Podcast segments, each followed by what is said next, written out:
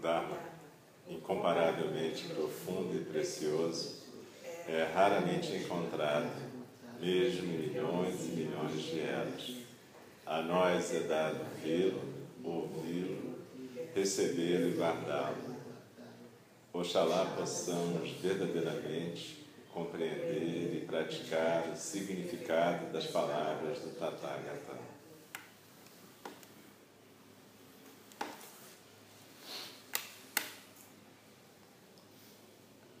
Então, boa noite a todos e a gente vai continuar hoje o nosso estudo do Guia do Caminho do Bodhisattva, do Shantideva, com comentário da Pema Chodron. Nós já temos abordado isso em algumas quartas-feiras, mas é bom lembrar o, o sentido do guia do caminho do Bodhisattva. Nós estamos estudando o capítulo quinto, que fala sobre a paramita da disciplina, a qualidade transcendental da disciplina na nossa prática. E Shantideva usa o termo domesticação da mente.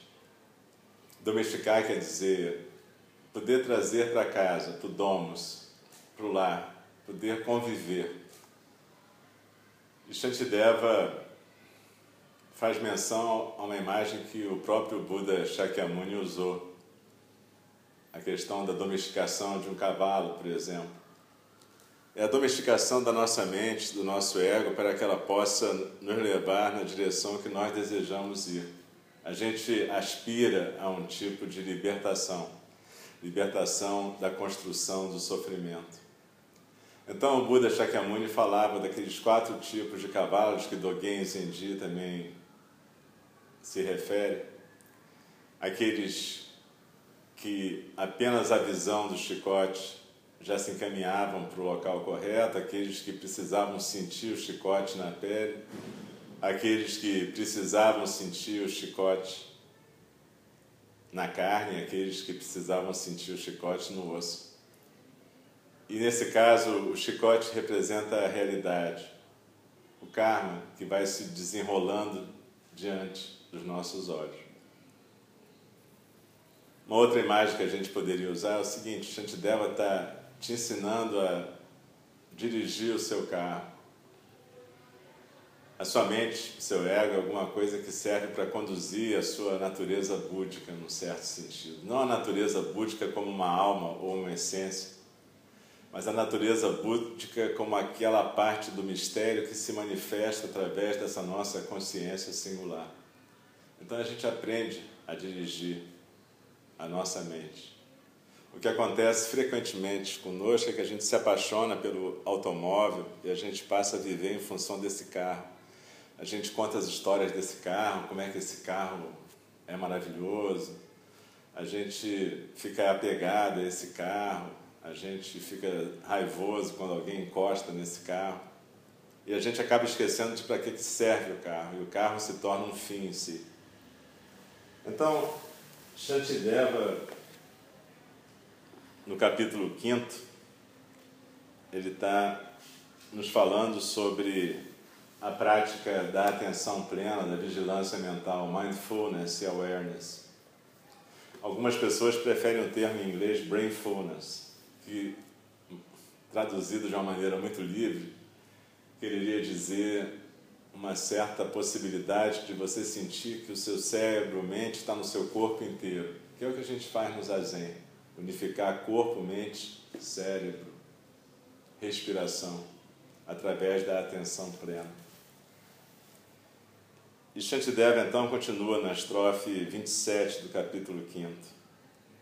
A falta de atenção plena é como um ladrão que desliza e se introduz quando a vigilância mental se distrai. E todos os méritos que possamos ter amealhado são roubados. E então decaímos para reinos inferiores. As contaminações são um bando de bandidos, esperando pela chance de provocar lesão. Eles roubam a nossa virtude quando o seu momento aparece. e esvaziam nossa vida de quaisquer destinos felizes. Comenta Pema Chodron, esses versos repetem a instrução principal. Os clashes, contaminações, nos dominam quando nos distraímos. Como um bando de ladrões, esperam até estarmos inconscientes. É quando a gente deixa de prestar atenção que somos roubados e toda a nossa boa sorte e alegria desaparece. O caos emocional pode nos dar e provocar mais prejuízo do que qualquer bandido comum. Com atenção plena, vigilância mental, podemos apanhar o clecha enquanto ele estiver ainda em formação e desarmá-lo antes que ele possa nos prejudicar. Aqui Shantideva e Pema Chodron fazem menção à distração. Distração é a nossa prática habitual. A gente lida com a nossa ansiedade, com a nossa angústia, basicamente através da distração. A gente pula de uma atividade mental ou física para outra. A gente literalmente se distrai, se perde. Essa distração aparece no zazen de várias formas. Ela aparece sob a forma de devaneios, e como a gente já viu, pode até ser um devaneio budista mesmo. A gente pode ficar pensando sobre temas budistas, sutras, como se isso quisesse dizer que a gente estava numa concentração budista. Na verdade, zazen não tem a ver com esse tipo de coisa. Muitas vezes a distração aparece sob a forma de movimento. A gente, sem sentir, se movimenta, ou pensa que não vai aguentar ficar quieto.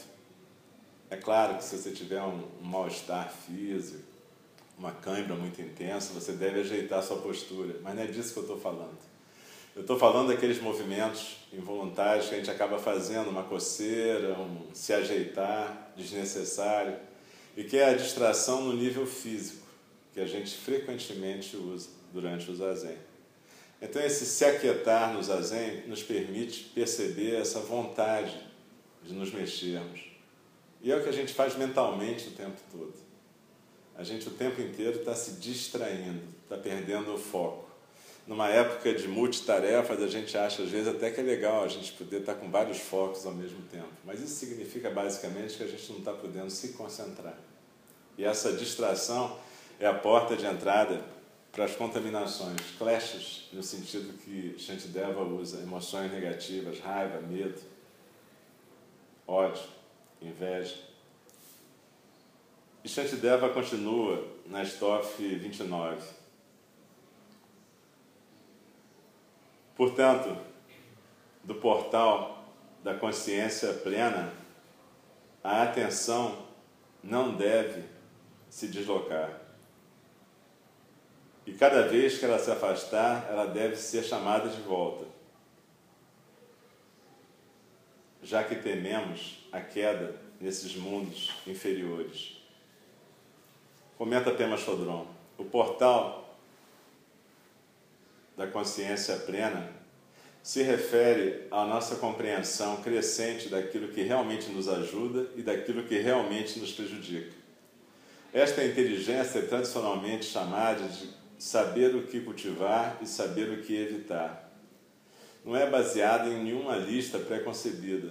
É um saber por nós mesmos aquilo que abre nossas mentes e aquilo que aumenta a nossa miséria mental.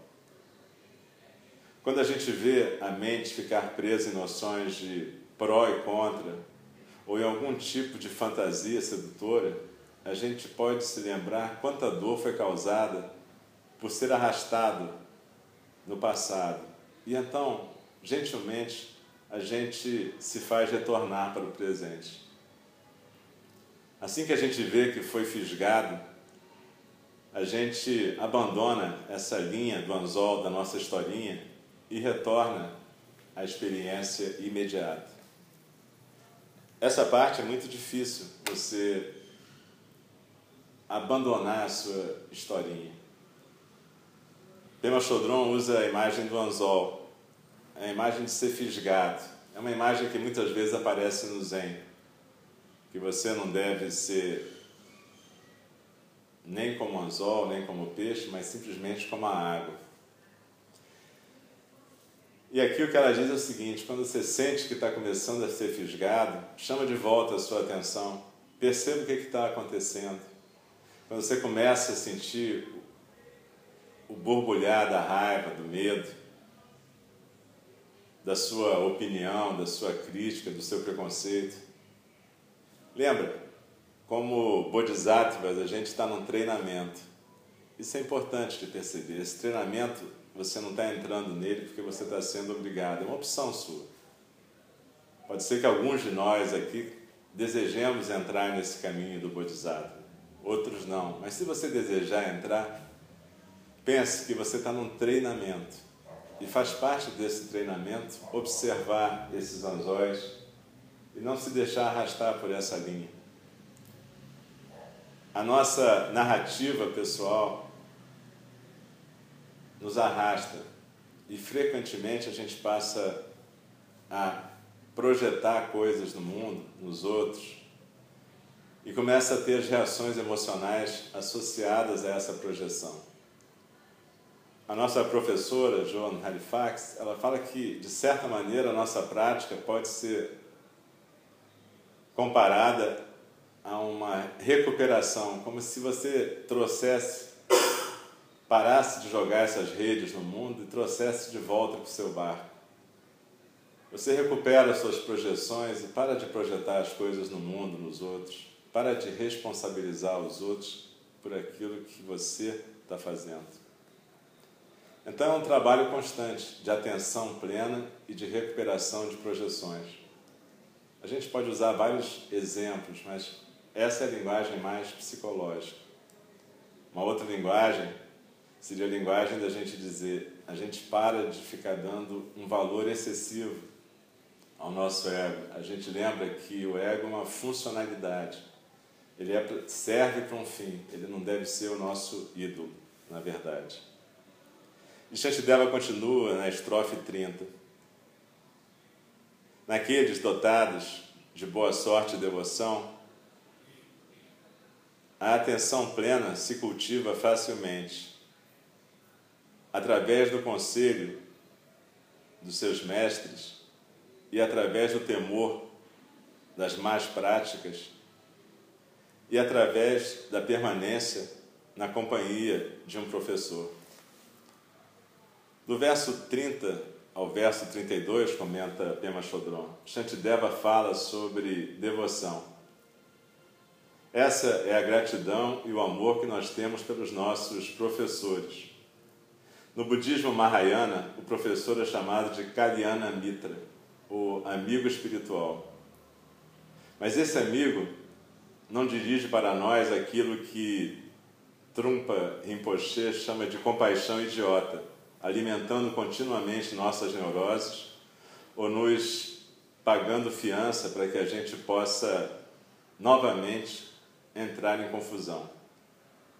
Esse amigo nos ensina a nos ajudar a nós mesmos. Anteriormente, Shantideva tinha dito que a devoção não vai nos ajudar se tivermos uma mente que só vaga. Aqui ele vai mais adiante. Com o coração aberto da devoção, é mais fácil cultivar a atenção plena. Por que isso é assim? Se tivermos a boa sorte ou mérito de encontrar um homem ou mulher que esteja desperto, simplesmente estar na presença dessa pessoa ou encontrar o seu ensinamento, pode nos fazer experimentar a clareza da nossa própria mente. Algumas vezes, quando meus padrões habituais pareciam superar a minha capacidade de lidar, simplesmente imaginar o rosto de Trumpa Rinpoche me inspirava a voltar para o momento presente. Quando nada mais serve, o pensamento ou as palavras de nossos professores podem nos motivar para permanecer alertas e não sermos seduzidos por padrões antigos de comportamento. Devoção, gratidão e amor pelos nossos professores nos traz de volta à vastidão e ao calor de Bodhicitta, quer ou não estejam fisicamente presentes, estão sempre em nossa companhia. Quando combinamos os seus conselhos sábios com um temor saudável de continuar a repetir os mesmos erros, descobrimos que temos todo o apoio que precisamos para cultivar a atenção plena e a vigilância. E aqui, Shantideva e Pema Chodron falam da importância de a gente ter bons amigos espirituais. Pessoas que estejam despertas ou que estejam se esforçando nesse caminho e que, pelo seu exemplo e pelas suas palavras, possam nos estimular a continuar no nosso caminho também. Na verdade, um professor na nossa tradição, como é dito aqui, não é feito para te salvar de nada, mas ele é feito para servir de espelho para você de alguma forma, você lembrar que você pode praticar e encontrar a possibilidade de deixar a tua natureza de Buda brilhar com menos véus, com menor número de véus. Joan Halifax Roshi, a minha professora, ela fez um artigo no Jornal do Pai, que eu até mandei para as pessoas, traduzido em português, que fala sobre uma certa confusão que se faz nessa relação com os professores. Frequentemente a gente idealiza os professores como seres maravilhosos, isso se segue depois com uma fase de demonização, que é uma idealização negativa, quando você descobre que o professor é só um ser humano. E se as coisas caminham bem, no final você pode ter uma fase de normalização. Você descobre que ele é um ser humano como você, apenas ele está comprometido com a prática. E ele pode te ajudar a ficar comprometido com a prática também. Muitas vezes, quando você idealiza demais um professor, você acaba até largando a prática quando você descobre que o professor é apenas uma pessoa. Sempre é necessário você desidealizar os professores, mas ao mesmo tempo também é necessário que você possa se submeter a ter um professor se você quiser seguir o caminho do Bodhisattva. Para a gente é difícil às vezes entrar nessa relação. E Shantideva continua na estrofe 31. Os Budas e os Bodhisattvas possuem visão sem obstrução a tudo veem. Tudo está aberto ao seu olhar.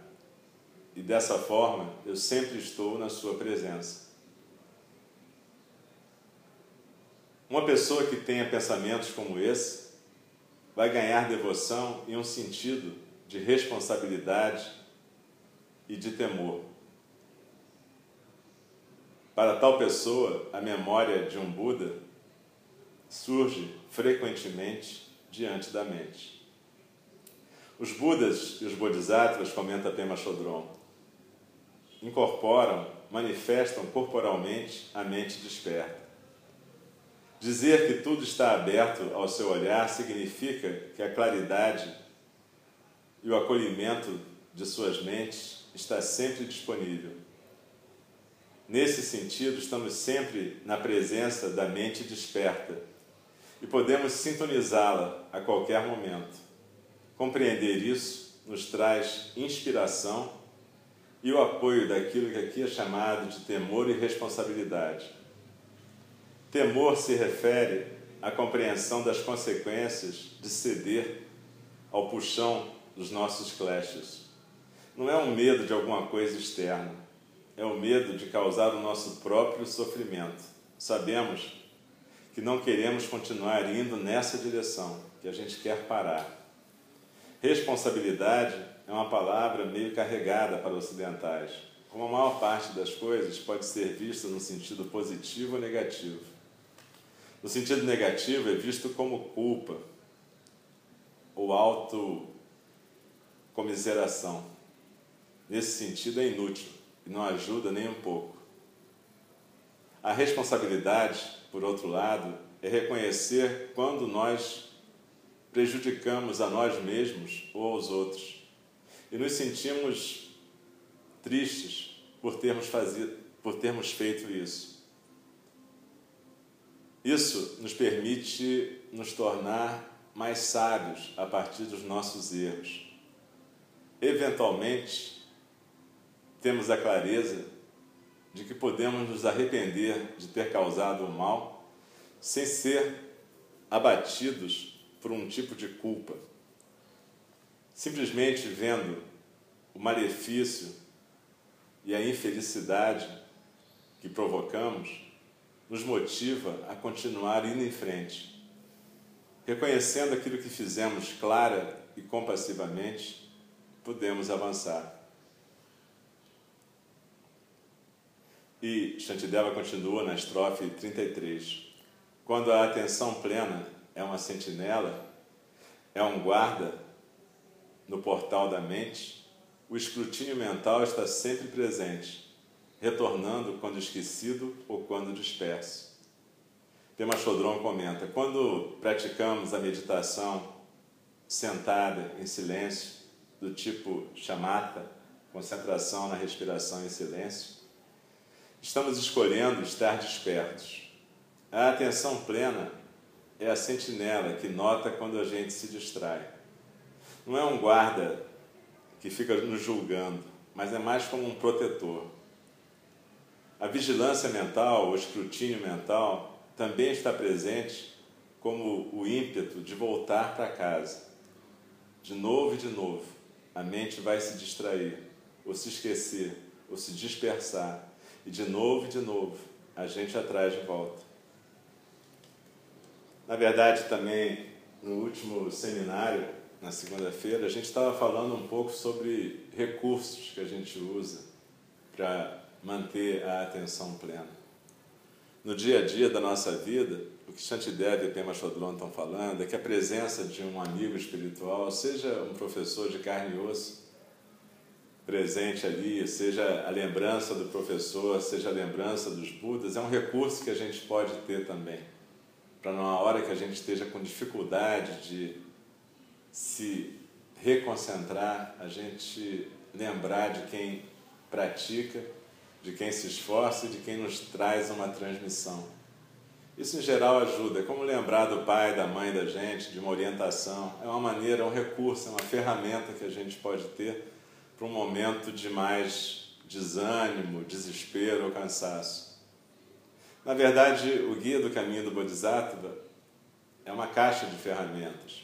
Shantideva está nos orientando como é que a gente pode praticar, lembrando do zazen, da prática da meditação, simplesmente na quietude, no silêncio, no centro, na respiração e ao mesmo tempo nos recursos que a gente pode usar para chamar a nossa mente de volta durante a nossa prática no dia a dia.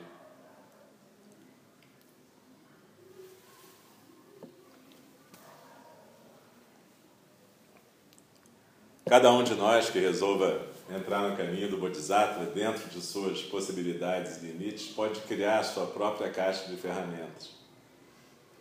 O guia do caminho do Bodhisattva foi a caixa de ferramentas que Shantideva criou para si próprio e compartilhou com os outros monges em Nalanda. Mas cada um de nós deve criar a sua própria caixa de ferramentas, a sua prática de zazen e os seus recursos para se chamar de volta quando começar a vagar ou quando começar a recair nos mesmos comportamentos que provocam o sofrimento habitual.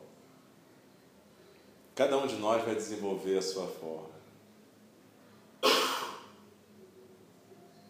Como eu já disse aqui, para mim funciona muito de manhã cedo, antes de meditar, eu não medito horas a fio de manhã cedo. Eu medito 10, 15 minutos quando eu acordo, mas todo dia, isso acontece todo dia eu me lembro das cinco lembranças antes de começar a meditar, que eu acho que é uma boa prática. Aquelas cinco lembranças que a gente pode recitar para a gente mesmo. É da minha natureza adoecer, eu não posso evitar a doença. É da minha natureza envelhecer, eu não posso evitar a velhice. É da minha natureza morrer, eu não posso evitar a morte. Todas as pessoas e coisas que me são queridas compartilham da natureza da mudança. Eu não posso evitar a separação. Meus atos são minhas únicas posses verdadeiras. Eu não posso evitar as consequências dos meus atos. Meus atos são o chão onde eu fico de pé. essa breve recitação em silêncio para a gente mesmo costuma emoldurar o dia da gente de uma forma bastante clara. Dá uma diminuída na nossa alta importância e lembra da gente da tarefa da gente. De novo, cada um de nós vai entrar no caminho do Bodhisattva na hora que quiser, puder e conseguir.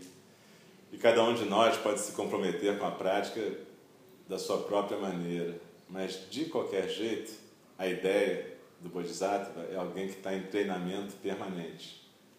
Então a gente tem que criar recursos para de manhã cedo lembrar do que, que a gente está fazendo no mundo, praticar durante o dia, se possível praticar zazen pelo menos uma vez por dia, e se possível lembrar à noite do que, que fez. Não fazer um relatório minucioso de três horas, mas lembrar dos pontos mais importantes, de onde teve dificuldade, respirar, acolher compassivamente as suas dificuldades e fazer a aspiração de que no dia seguinte possa praticar um, com um pouco mais de atenção.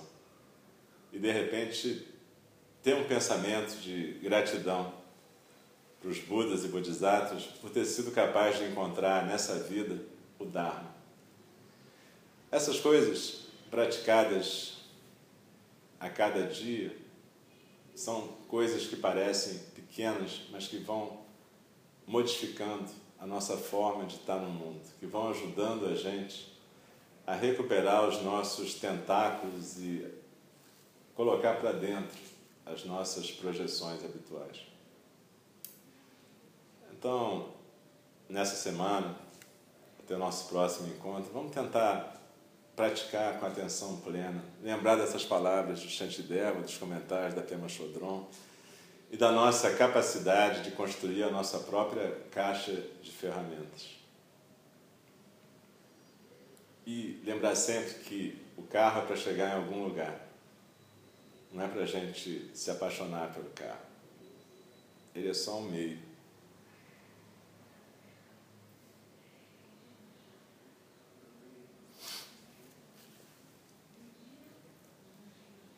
O Dharma incomparavelmente profundo e precioso, é raramente encontrado, mesmo milhões e milhões de eras.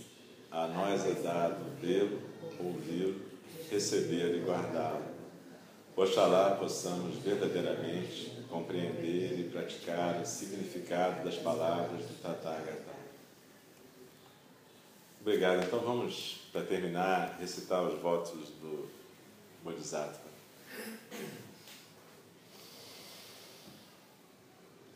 As criações são inumeráveis, faço voto de libertá-las. As ilusões são inexauríveis, faço voto de transformá-las. A realidade é ilimitada, faço voto de percebê-la. O caminho do despertar é insuperável, faço voto de corporificá-lo. As criações são inumeráveis, faço voto de libertá-las. As ilusões são inexauríveis, faço voto de transformá-las. A realidade é ilimitada, faço voto de percebê-la. O caminho do despertar é insuperável, faço voto de corporificá-lo. As criações são inumeráveis, faço voto de libertá-las. As ilusões são inexauríveis, faço voto de transformá-las. A realidade é ilimitada, faço voto de percebê-la. O caminho do despertar é insuperável, faço voto de corporificá-la. Deixem-me respeitosamente avisá-los: o tempo passa e a oportunidade é perdida. Prestem atenção. Vamos despertar, despertar, despertar. Não desperdicem a sua vida.